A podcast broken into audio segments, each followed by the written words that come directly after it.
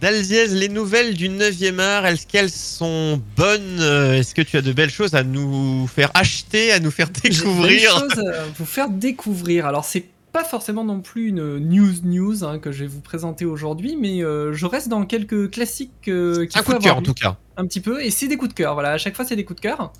Euh, je suis remonté un peu dans le temps après Goldorak, etc., où on traitait vraiment du, euh, du très très récent.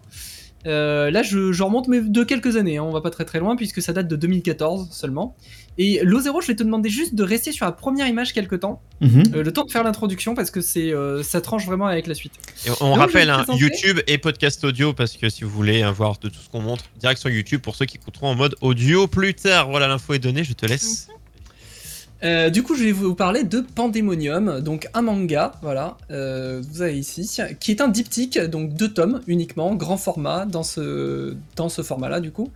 Euh, donc, euh, vous n'allez pas vous en mettre pour trop cher. Avec deux tomes euh, Oui, ça à va. acheter, c'est- pas mal. Vous n'allez pas vous en mettre pour trop cher cette fois-là. Euh, un bel ouvrage en plus, euh, belle édition, euh, très bien réalisé par euh, du coup Latitude euh, en France. Alors, c'est le Et, premier euh, manga que tu nous proposes, si je me trompe pas. Non, j'avais parlé de One Punch Man. Ah oui, c'est Oui, ah, vrai. vrai. One Punch Man. Voilà. Bon, qui était beaucoup plus connu, voilà. Là, je suis allé chercher une, un peu plus euh, une pépite, bon, et connu quand même, euh, du moins dans le milieu, mais euh, peut-être moins connu du grand public. Pandemonium, c'est par Sho Shibamoto, donc voilà, un auteur, on connaît, on connaît pas, en tout cas, il, il est connu depuis pour Pandemonium, je peux vous le dire. C'est paru donc en 2014, euh, c'est en deux tomes qui se sont suivis coup sur coup quasiment. Donc, et on va être dans un univers euh, tout, euh, tout mignon, comme vous pouvez le voir sur la couverture hein, euh, directement. Donc on va parler d'abord rapidement du synopsis de l'histoire. Alors c'est assez intéressant puisque l'histoire commence par on est dans un village de petites créatures, donc c'est des animaux hein, tout simplement, anthropomorphiques, et il y a des choses qui tombent du ciel. Et donc ils pensent qu'il y a des créatures qui s'appellent ceux qui hantent le ciel, un petit peu mystique, ils savent pas trop ce que c'est, et qui fait tomber une espèce de foudre et qui fait des énormes cratères, qui détruit tout, euh, qui souille la terre.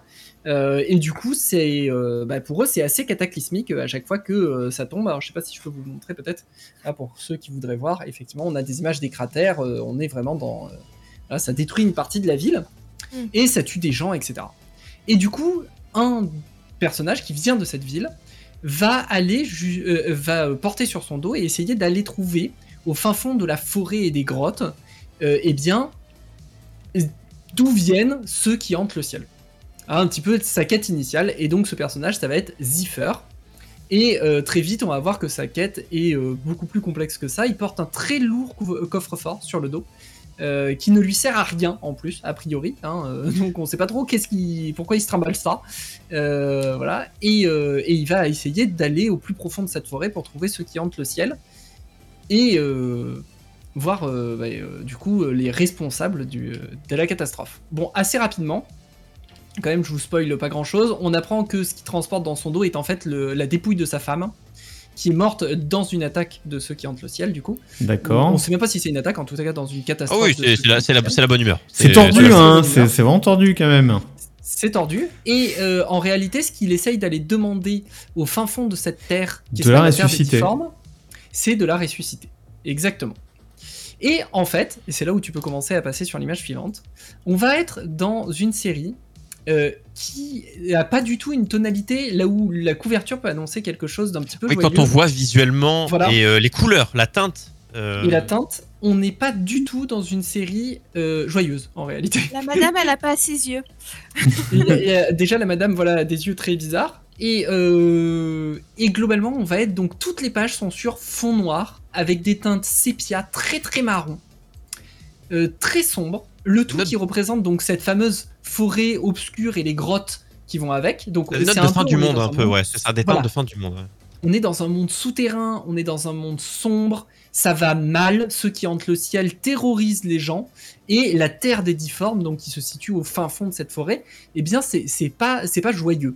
La quête du personnage est elle-même tout sauf joyeuse, hein, puisque finalement c'est un héros qui a perdu sa femme. Globalement, on voit que ce héros, au nombre de fois, ne serait-ce qu'il se blesse, qu'il se met en danger et autres, il, il veut en finir s'il n'arrive pas à ressusciter sa femme, mais il n'arrive pas à passer le cap de se donner la mort. Donc on est pas du tout dans un manga, au contraire de ce que la couverture peut laisser à penser. C'est pour ça que je voulais que l'eau euh, s'arrête de, de- Ouais, je vous de remets la couverture. C'est vrai qu'on n'imagine pas ça forcément. On imagine un petit pas truc mignon, enfin un petit manga sympa, quoi, un petit shonen sympa, quoi. Exactement. Et on n'est pas du tout là-dedans, du coup, on est vraiment dans, euh, dans une ambiance euh, très très sombre au fur et à mesure des pages. Et on est dans une thématique où les sentiments sont, euh, sont mis en exergue. Il n'y a pas forcément beaucoup d'action, en fait. Mais l'émotion prend beaucoup le pas et la façon dont c'est raconté va nous tenir en haleine dans une petite aventure de deux tomes absolument incroyable. Alors très rapidement, évidemment, comme le montre la première, euh, image que l'eau a pu, montrer, et, et Evanouie euh, l'a bien souligné, la madame, il lui manque les yeux, mais elle a également des grosses patounes. Et oui, parce que la Terre des difformes, du coup, euh, ça porte très bien son nom, ce sont tout simplement des créatures nées avec une difformité. C'est des animaux anthropomorphiques, mais nés avec des très grosses difformités. Et ils n'ont malheureusement aucun rapport avec ceux qui hantent le ciel. Mais alors, aucun rapport du tout. Ce n'est pas eux. Il n'y a pas de... Voilà. Et euh, par contre, Ziffer va continuer à avoir cet espoir que, au sein de la Terre des difformes, ces créatures difformes ont euh, un peu une contrepartie, en contrepartie de leur difformité, accès à une certaine magie qu'ils essayent de garder pour eux au fin fond de la Terre. Et si tu avances un tout petit peu dans les images et que tu arrives par exemple donc euh, à l'image 4, qui est euh, le clé de voûte euh, du début euh, du roman, enfin de, du petit diptyque, euh, eh bien on apprend très rapidement qu'ils ne sont pas capables non plus de faire des miracles. Ce sont juste des difformes. Ce sont juste des animaux qui ont été chassés par le reste de la société des animaux et donc reclus au fin fond d'un village où ils se terrent loin des regards en fait, euh, dans la nuit, euh, un peu perpétuelle. Et ils essayent de survivre euh, dans une terre qui est relativement aride, où ils n'arrivent pas à bouffer grand chose. C'est le, c'est le gros fun, hein, finalement. C'est le gros fun. C'est le gros gros fun. Euh, donc ça traite énormément de la différence, de la difformité, de la façon dont les gens qui sont différents sont euh, mis à part. Euh, donc la, la plupart en plus sont différents physiquement, quelques-uns ça va même pas porter sur le côté physique.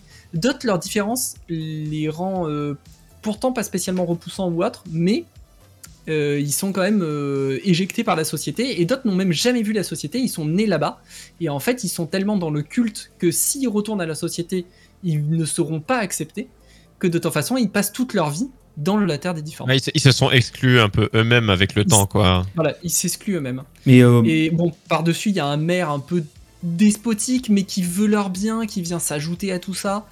Donc, euh, donc c'est assez intéressant, qui est représenté comme un crocodile en plus, avec un énorme chien qui le suit. c'est euh, c'est très intéressant. et tu, tu vas a- sans doute y venir, mais tout ça, ça nous explique pas ce que sont ces trucs qui tombent du ciel. Et alors c'est là où c'est hyper intéressant, c'est qu'en fait on va les oublier. On va même en oublier un petit peu la quête de Ziffer elle-même. C'est-à-dire que durant tout le début, je pourrais presque le comparer au dernier samouraï, si vous avez vu le film.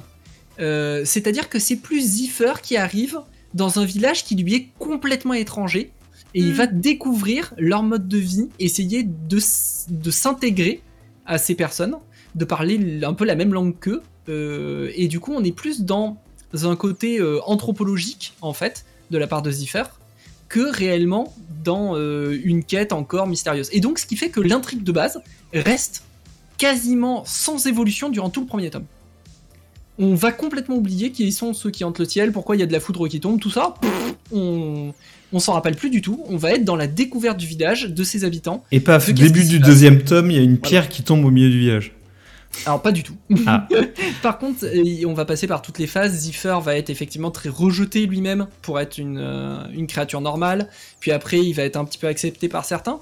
Derrière, on a quand même une œuvre qui est littéralement une romance, puisque Oh. c'est l'histoire d'amour avec entre Ziffer et une difforme hein, euh, qui, euh, qui s'inscrit dedans.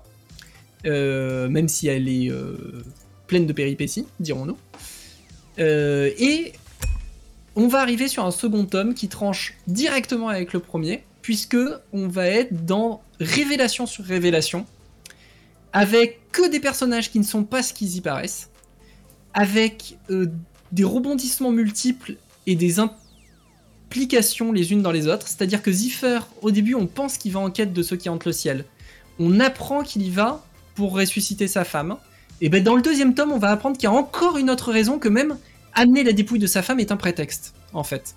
Qui est une Ah. raison encore plus sous-jacente à ça. vont s'ajouter d'autres personnes qui viennent de l'extérieur, qui ont suivi les traces de Ziffer. Euh, donc vous voyez notamment une créature qui lui ressemble beaucoup sur l'image 6, mais qui euh, est blessée par un des éclairs et qui a une arme. Et donc on va avoir euh, carrément un aspect euh, envahisseur, en fait, euh, de personnes qui viennent du monde extérieur et qui veulent en finir avec ceux qui hantent le ciel et qui n'ont pas compris que la Terre des difformes n'ont aucun rapport avec les malheurs qui leur arrivent à eux à l'extérieur. Et ils ont un aspect. Alors j'avais pas trouvé d'image euh, sur internet, je vais essayer de vous le montrer et on va le décrire un petit peu pour ceux qui écoutent euh, que la version audio. Ils ont un aspect, euh, pff, on- je sais même pas comment le dire, mais vous voyez, on est sur des masques type masque à gaz. Il y a même de l'inspiration un peu nazie en fait dessus. Euh, Ouais, à je des vois. moments. Un peu steampunk aussi. Mm. On est sur, c'est littéralement des envahisseurs qui viennent euh, détruire le petit idylle que se sont fait les difformes euh, à, à l'écart, en tout cas. Ils sont complètement déshumanisés avec ces masques. Ils sont complètement déshumanisés, exactement. Et finalement, c'est eux qui font le plus peur dans l'histoire, euh, dans le deuxième tome en tout En cas. c'est eux qui ont peur, mais c'est eux qui font peur. hein, c'est euh, C'est eux qui ont peur et c'est eux qui font peur en réalité, tout à fait. Et euh, bon, je vais pas, je vais pas vous expliquer jusqu'à la fin, mais c'est très très riche en, en émotions. C'est c'est vraiment très beau l'histoire. La romance est très très bien ancrée euh, au fur et à mesure des choses. Même si elle est attendue, c'est un petit peu notre point de repère dans une œuvre qui va être plein d'intrigues, qui va être lourde, euh, qui est globalement triste et avec un graphisme puissant, très sombre eh bien, la romance, c'est un petit peu ce qui va à chaque fois nous remonter le moral, vous voyez? C'est l'élément, on, on sait que ça va bien se finir un peu, mais on, mais on est content que ça arrive parce qu'on se dit, ah bah, il y a, il y a au moins ça qui se passe bien, quoi. Genre, tout va mal, mais il y a au moins ce- cet aspect-là de l'histoire qui évolue sur le bon pied, de temps en temps. Donc, euh, elle est un peu attendue, cette romance. On sait un peu ce qui va se passer, mais on est content à chaque fois. C'est la bouffée d'air pur qu'on est content de retrouver au sein d'une intrigue beaucoup plus émotionnellement euh, chargée, on va dire. Donc, euh, je pense qu'il vous arrachera sa petite larme assez facilement Ah. sur, certaines, sur certaines planches. Euh, si vous prenez le temps de, les lire en détail, vous pouvez. euh, c'est très très riche euh, comme, graphisme, donc vous pouvez vraiment aller chercher énormément de choses dans chaque image. Ça veut pas faire le coup de, une fois qu'on ait lu les cases même, de revenir dessus, de s'attarder un peu sur les choix ou pourquoi la mise en scène. J'ai mis notamment l'image 7 à ce niveau-là qui est très dense. Si vous pouvez voir, il y a énormément de personnages en arrière-plan. Euh, il joue beaucoup avec les contrastes de plans, puisque par exemple la renarde à 9 queues, je pense que ça fera un bon lien avec euh, après, euh, qui a ses queues qui reviennent sur le fronton de l'image.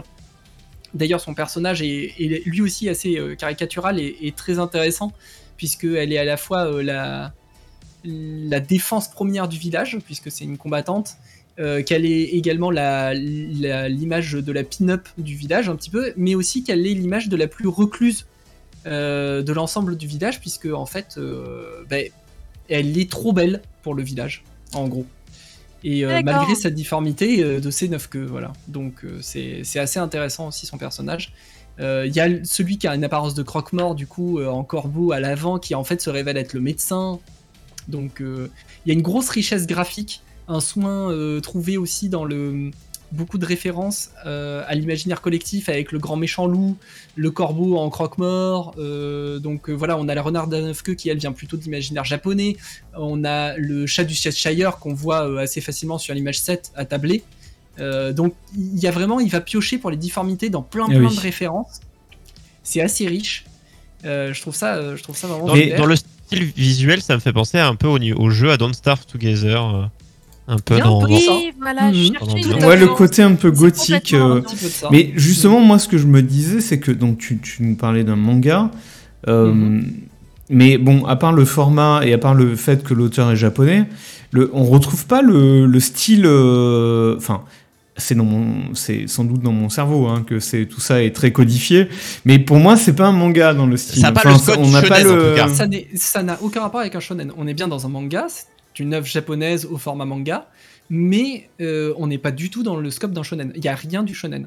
En fait, c'est assez amusant. La seule petite référence qu'on peut voir au shonen, du coup, tu fais un bon parallèle avec ce que j'allais dire après, c'est que le héros se blesse de plus en plus. Donc, je vous le disais, c'est aussi un parallèle au fait qu'il n'arrive pas à se donner la mort, mais c'est plus que ça. Notamment quand on a les révélations du tome 2, je vais essayer de vous trouver une image, euh, je sais pas si j'en ai une, mais vers la fin, il est, il est très très blessé le héros. hein. Il n'y a plus rien qui va. hein. D'ailleurs, même la couverture du tome 2, je peux peut-être vous la montrer. Genre, il y a déjà une oreille qui va plus, un œil qui est crevé. Ah oui, d'accord. Enfin, euh, il- voilà, il, il est mourant, hein, le, héros. Il est blessé ça- et surblessé. Ça va pas fort. Voilà. Et c'est pas uniquement un refus, une fois qu'on a toutes les révélations, de se donner la mort, une peur de se donner la mort. Euh, ça va un petit peu plus loin parce qu'au fur et à mesure, il sera de plus en plus blessé physiquement, mais en fait, émotionnellement, il va guérir au fur et à mesure des blessures qu'il prend physiquement. Donc il y a cette espèce de contraste entre le fait qu'il se détériore physiquement, mais que sur un plan moral et, euh, psychologique, il va aller de mieux en mieux, en fait, jusqu'à euh, être prêt à se sacrifier pour défendre du coup celle qu'il aime et conclure la romance. Du coup, c'est un parallèle qui est assez intéressant et qui rappelle un peu les shonen avec ces héros qui subissent des, euh, des dégâts pour arriver à surmonter l'adversité à chaque fois. Et c'est peut-être la seule chose qu'on peut trouver en parallèle avec les shonen traditionnels. Sinon, il sort complètement des codes euh, classiques qu'on peut avoir. C'est vrai, parce que du coup, la patte graphique, hein, globalement, si tu dis à quelqu'un manga, il va te sortir Dragon Ball, Naruto, One Piece, enfin voilà, quelques noms connus, et que 99% de ce que la majorité des gens connaissent en manga, ce sont des shonen. Euh, Oui, donc en fait, t'as as cette très image en tête. euh, Shonen, c'est quoi? C'est des grands yeux. euh, C'est si on dit dessine-moi un personnage selon un manga, tout le monde va te Voilà. dessiner la même chose, euh, le même style graphique, qui est Du- shonen quoi. Shonen, Oui, shojo, euh, voilà quoi. Voilà. Même- Seinen. Là, on est même euh, assez loin du Seinen aussi. hein. On est vraiment dans les œuvres qui sont totalement, totalement atypiques dans le monde du manga. Et c'est ce que je trouve, ce que je trouve passionnant d'ailleurs, puisque ça montre toute la richesse du manga qui est très loin des codes qu'on. Oui, il y a un côté euh, Alice, euh, re- euh, le jeu vidéo Alice, Retour au pays de la folie. Il y Voilà, a- on est beaucoup plus dans ce style-là. Hmm. dans, dans le style visuel, c'est assez fou. Euh, Pareil, si vous recherchez de l'action, ouais. c'est foutu. Hein. Ah oui C'est, il va se passer des choses, beaucoup de choses. C'est dense. Par contre, il n'y a pas de combat C'est quasiment. pas pif paf hein. pouf euh, sur 4 C'est pas cases, on pif paf pouf. Voilà, a- je crois qu'il va se. Il y a une scène réellement d'action-action, donc euh, où la personne armée euh, arrive euh, finalement au village et il va tirer un seul et unique coup de feu, et c'est ça qui est intéressant. Et euh, la résolution finale n'est même pas un combat, hein, d'ailleurs. Je, je peux pas la spoiler, mais la résolution finale vous laisse à coup sûr pantois.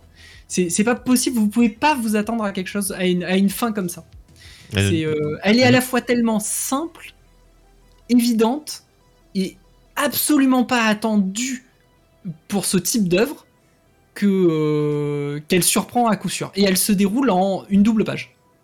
oh là là. Ah oui C'est déjà trop euh, de spoil tout ça J'en sais déjà trop, faut que Ah j'attende oui, quelques années avant de l'acheter. Ah oui, page, c'est euh, d'ailleurs tellement que quand on arrive à la fin. Je vais vous la montrer. Il va nous montrer la double page. Il nous spoil. montrer, en fait. Cachez-vous les yeux. Je vais vous montrer qu'à la fin, c'est une histoire bonus. Une petite historette bonus, en fait, qu'il y a après. Parce que euh, le, le- la page juste d'avant, c'est une fin nette.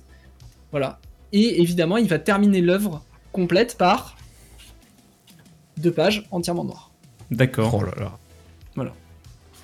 C'est merveilleux ça. Donc bon, quand vous avez lu toute l'œuvre, ça prend, ça, ça prend sens. Je, je suis- je suis allé check du coup, c'est en- c'est 30 euros en tout, donc 15 x 2, il y a deux, deux bouquins. Et tu conseillerais à partir de quel âge toi euh, En gros. euh, Là, je pense que c'est dur de conseiller à partir 50, d'un certain 60 âge, à ans. mon avis. Ouais. En tout cas, c'est pas une lecture pour jeunes, ça c'est clair, ça a été écrit pour adultes, c'est même pas du young adulte. Après, le côté, ça reste des animaux anthropomorphiques et tout, avec certains messages qui sont facilement compréhensibles à l'adolescence, donc la réclusion par la société quand t'as une difformité, etc. Donc je pense que tous ces messages-là, à partir ouais, de 12-13 ans, tu peux le lire en soi. Oui, au milieu où, tu arrives au collège, euh, tu penses Voilà. avoir des lectures peut-être un peu plus un peu plus matures euh, que au primaire, donc en avant quoi. Ouais, c'est ça. Après, pour comprendre vraiment toute l'œuvre dans sa globalité, bah faut déjà avoir les références. Euh, faut avoir pas mal lu avant. Les doubles lectures, Faut- euh, ça, ça peut, tu peux le lire euh, et le relire plus tard. hein. C'est le cas de, de dessins animés de Disney que tu regardes avec ton œil euh, d'enfant et que tu regardes plus tard avec. euh, Il y a, il y a, euh, enfin, de ce que j'ai vu, hein, il y a quand même un petit côté sombre qui, pour moi, fait que ça s'adresse plus aux 15-16 ans et plus. On n'est pas, voilà, on n'est pas dans le, ouais. après, pas dans le trash non plus quoi. Voilà, on n'est pas dans le trash non plus et on n'est pas dans le sombre à la Berserker ou à ce genre de- d'œuvres qui sont sombres dans le sens dark fantasy un peu et qui eux vont s'adresser beaucoup effectivement à la tranche 14-16 ans par exemple par excellence quoi, on va dire. Là, on est dans le sombre mais dans le style émotionnel, sépia, marron. Faut déjà être réceptif à ce type d'œuvre, on va dire. Déjà visuellement. Il peut y avoir Déjà une visuellement. qui est très mélancolique aussi, tout simplement. Extrêmement mélancolique, euh, tout à fait.